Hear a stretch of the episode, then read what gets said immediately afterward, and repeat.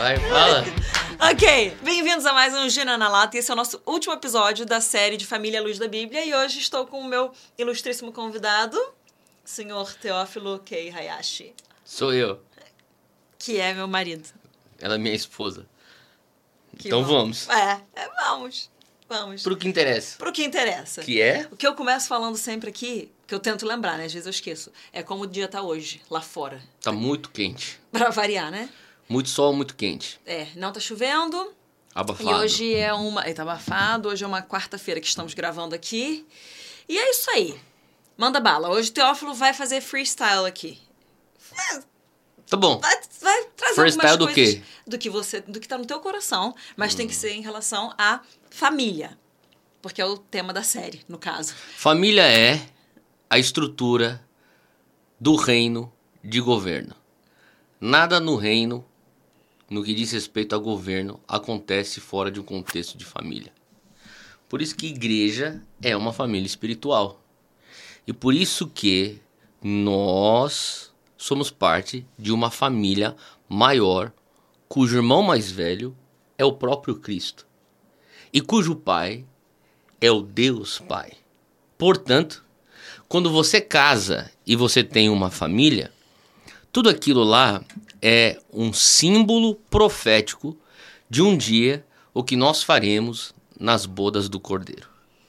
Nós, como a noiva, estaremos unidos com ele, Jesus, o noivo.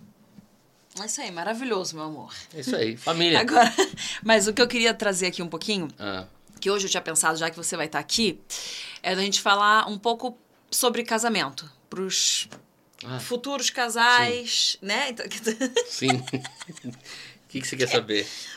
você falou que queria que não fazer, um fazer freestyle. ou o que fazer? A gente tem algumas perguntas aqui, mas se você quiser, a Então gente vai, então vai falando. É, mas é Eu não estudei pra sentido. vir pra cá, tá? Então, se eu falar alguma livre. besteira aqui, tem um pouco de paciência comigo. Não, mas o que você pode trazer, por exemplo, de dicas? Só um pouquinho, um pouquinho do, do microfone aqui. Deixa ele Hum. Tá. no meio, meu amor. Que aí ele pega as duas vozes. Tá bom. O que, que você poderia trazer de dicas é, para o pessoal aí que está querendo construir família, é, talvez os que estão pensando em se casar ou Tá recém-casados? Você que quer casar, deixa eu falar uma coisa. Ali. Ah, ali que é a câmera.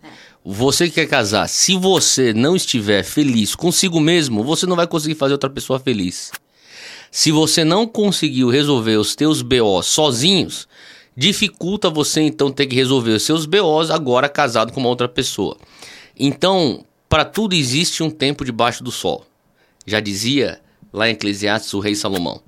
E existe um tempo de solteirice que você tem que lidar com as questões de solteirice. Solteirice não é uma cruz para ser carregada, porque se você enxergar a solteirice como uma cruz para ser carregada, é bem provável que uma vez casado, você enxergue o teu casamento como uma cruz então agora para ser carregado. Então, você precisa respeitar as estações e as temporadas e respeitar não quer dizer ser letárgico. Você tem que ser intencional. Então, como é que você seria intencional no teu momento de solteirice? Resolvendo as questões que você tem que resolver antes de ter a responsabilidade de cuidar de uma outra pessoa. Então, quando você consegue se amar por aquilo que Deus te fez, você não entra num relacionamento com a expectativa que aquela pessoa terá então que te amar de um jeito que você ainda nem conseguiu se amar. Então tem a ver com você tratar suas questões almáticas. O que significa na tua alma? Significa trate os- as suas linhas de pensamentos tóxicos. Isso é número um. Número dois, trate sentimentos que não se alinham com a verdade daquilo que a palavra diz sobre você. E número três, trate as suas concupiscências, os seus desejos. Se você não conseguir exercer autocontrole sobre as suas próprias concupiscências, que dirá então uma vez que você estiver casado? Tem algumas pessoas que ficam pensando: um dia, quando eu casar, vou ter sexo à vontade. Aí então eu não vou ter que batalhar com a lascívia, com a concupiscência da carne. Deixa eu dizer uma coisa: se você não consegue ter o autocontrole para se manter puro durante o momento que você ainda não é casado, eu não entendo a lógica que diz que uma vez se tiver casado, você vai conseguir se manter puro, fiel a uma só pessoa. Porque o mesmo músculo que é exercido para se manter puro pré-casamento será o mesmo músculo exercido para se manter puro pós-casamento e ser fiel a uma só esposa até que a morte separe. Eu acho que isso aí foi só meus devaneios de casamento. O que, que você acha? Você quer que eu fale mais alguma coisa? Não, posso fazer mais. Pode, faz, faz se você quiser. O podcast é teu mesmo que, que o microfone sempre fica vindo na minha direção. É, ele tem vontade própria, né? Não, mas então, se você puder dar, isso aqui é para as pessoas que estão querendo começar a namorar agora. Hum. Vamos rapidinho dar uns passos para trás. É, tem algumas mulheres que me mandam perguntas no Instagram que é ah, eu posso falar para ele que eu gosto dele? Eu posso dar o primeiro passo? Hum. Aí, né, a gente instrui que não, porque a mulher virtuosa vai ser achada. E aí algumas me perguntam, mas como que então eu mostro que eu tô interessada sem sem assim ser dada? Né? Sem ser over. sem ser demais. Sim. Então, você como um homem, assim, o hum. que, que, foi que eu fiz de tão certo, não é? Bom, eu... Mas é eu... verdade, que fez você querer mais, que sim, fez você sim, querer ir atrás. Bom, eu já. como, como a pessoa pode mostrar interesse sem exagerar? É isso que você tá perguntando. Especialmente uma mulher ouvindo aqui. Vai, tá. você Eu acho que o homem, ele. Quer dizer, eu, pelo menos na minha época, o homem conseguia discernir quando alguém estava dando abertura ou não. É, tem homens que são sonsos. Tem homens que realmente não discernem nada. Mas um homem normal, ele vai discernir isso sim. E eu acho que assim, é, na cabeça do homem tem. Eu estou falando aqui de um homem é, normal e eu diria até um homem que não é necessariamente santificado, tá? Um homem que batalha com as questões normais que um homem ainda batalha e que ainda não tratou algumas questões. Na cabeça dele, ele está enxergando: essa aqui é uma mulher para eu simplesmente pegar, ou essa aqui é uma mulher para eu casar? Essa aqui é uma mulher que eu quero ficar desfilando perante meus amigos, ou essa aqui é uma mulher que eu quero apresentar para minha mãe? Então, quando você se posiciona desde o início como uma mulher valorosa, de Provérbios 31, como você é, ele já entende, cara, essa, essa mulher aqui, ela é séria. E não que você vai também ter interesse num homem que pense nesse dualismo de pegar ou casar.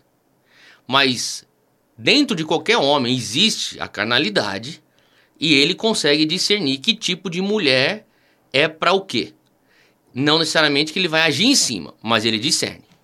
Então você já de cara se apresente com uma mulher que você fala para ele através da sua vestimenta, através da sua postura, através do seu contato visual, do seu contato físico também, ou a ausência do contato físico, você vai comunicar e falar: ó, é o seguinte, eu sou o tipo de mulher que você apresenta para tua mãe ou sai fora, não quero nada com você. Aí. Ajudou? É muito bom. Então isso tem a ver com a maneira como você se veste, a maneira como você conversa, e a, a linguagem corporal. Não conversa com outros homens, isso também entra no. Ah, é, o homem começa a ver assim a mina que tá falando com muita gente também, daí o cara já, já entendeu que ele é só mais um na fila. Ela tá meio que jogando lá, pensando, procurando o que é que vai colar. E isso acontece dos dois lados, na verdade. Sim. É, mas o cara pode testar as águas, né, mulherada? Deixa o cara te chamar para tomar um café também, às vezes sem Sim, pensar. Sim, e tomar café também não é quer dizer eu, que ele quer vai casar com você, né? É, não, desculpa, eu tava, você empurrou aqui a decoração do vídeo. Ah, Mas, tá não, aqui. pode deixar aqui para ficar mais, mais à vontade, né, meu amor? É que tava muito apertado, mas pode trazer aqui, ó. Fica legal assim? Tá, tá bom. É, e aí, então, deixa eu ver aqui. A gente já deu, já, né? Já deu? Mas peraí, peraí, que eu, eu ia falar uma outra coisa aqui. Esse aqui eu achei interessante, essa pergunta. Como a mulher pode auxiliar nas tomadas de decisões, mesmo o homem sendo o líder da casa? É, então, ela entender né? que ela tem o poder de influência, mas ela não tem a palavra final.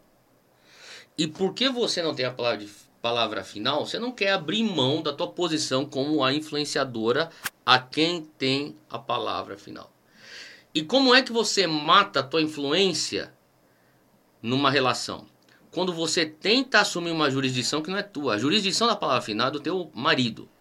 Então, uma vez que a, a mulher entende a jurisdição de palavra final meu marido, eu vou ser uma excelente atuante na minha jurisdição, que é influenciar o meu marido na palavra final. E quando eu falo influenciar, não estou falando manipular, não estou falando ludibriar, eu estou falando para você oferecer certos pontos. Então, bem simples, vamos olhar mais ou menos assim.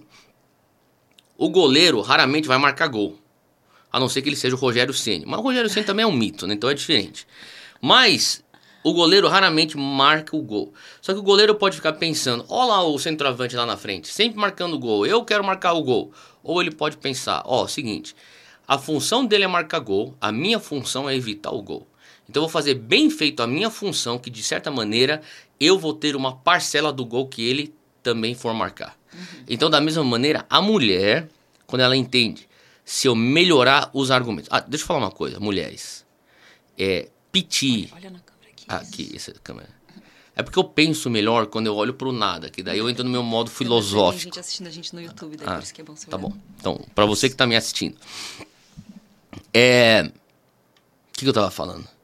Ah, olha só. Ah, mulheres, piti, escândalo, exagero nas emoções, dizer nunca, dizer sempre, ninguém, todo mundo.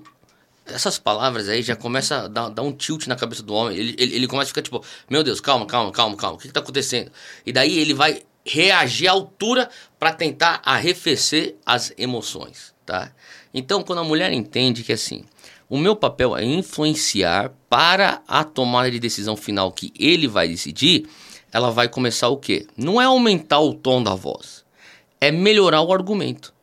Ela vai começar a entender que o homem é movido por razão, não por emoções.